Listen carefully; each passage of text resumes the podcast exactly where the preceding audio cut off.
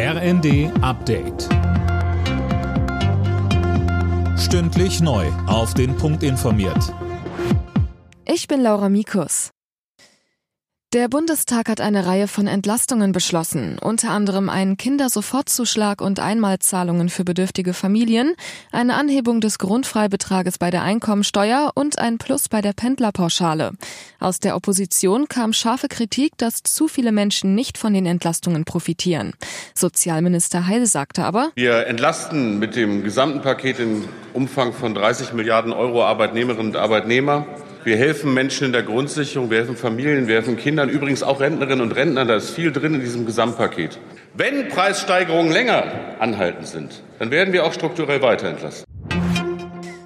Trotz des Ukraine-Krieges kann der Staat in den nächsten Jahren mit deutlich höheren Einnahmen rechnen als noch im Herbst vorhergesagt.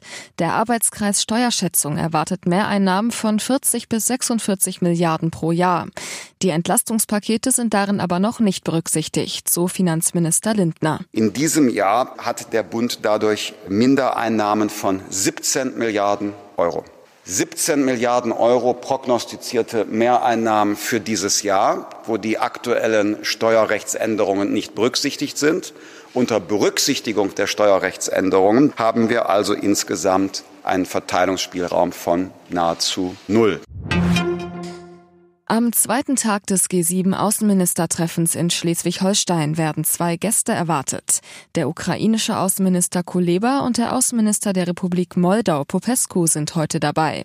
Dabei geht es vor allem um politische Symbolik. Die G7-Staaten wollen ein Zeichen der Solidarität setzen und der Ukraine und Moldau zeigen, dass sie sie weiterhin unterstützen. Das Finale des Eurovision Song Contest ist komplett. Am Abend qualifizierten sich im zweiten Halbfinale zehn weitere Länder für die Show am Samstag. Mit dabei sind unter anderem die Favoriten Schweden und Polen. Alle Nachrichten auf rnd.de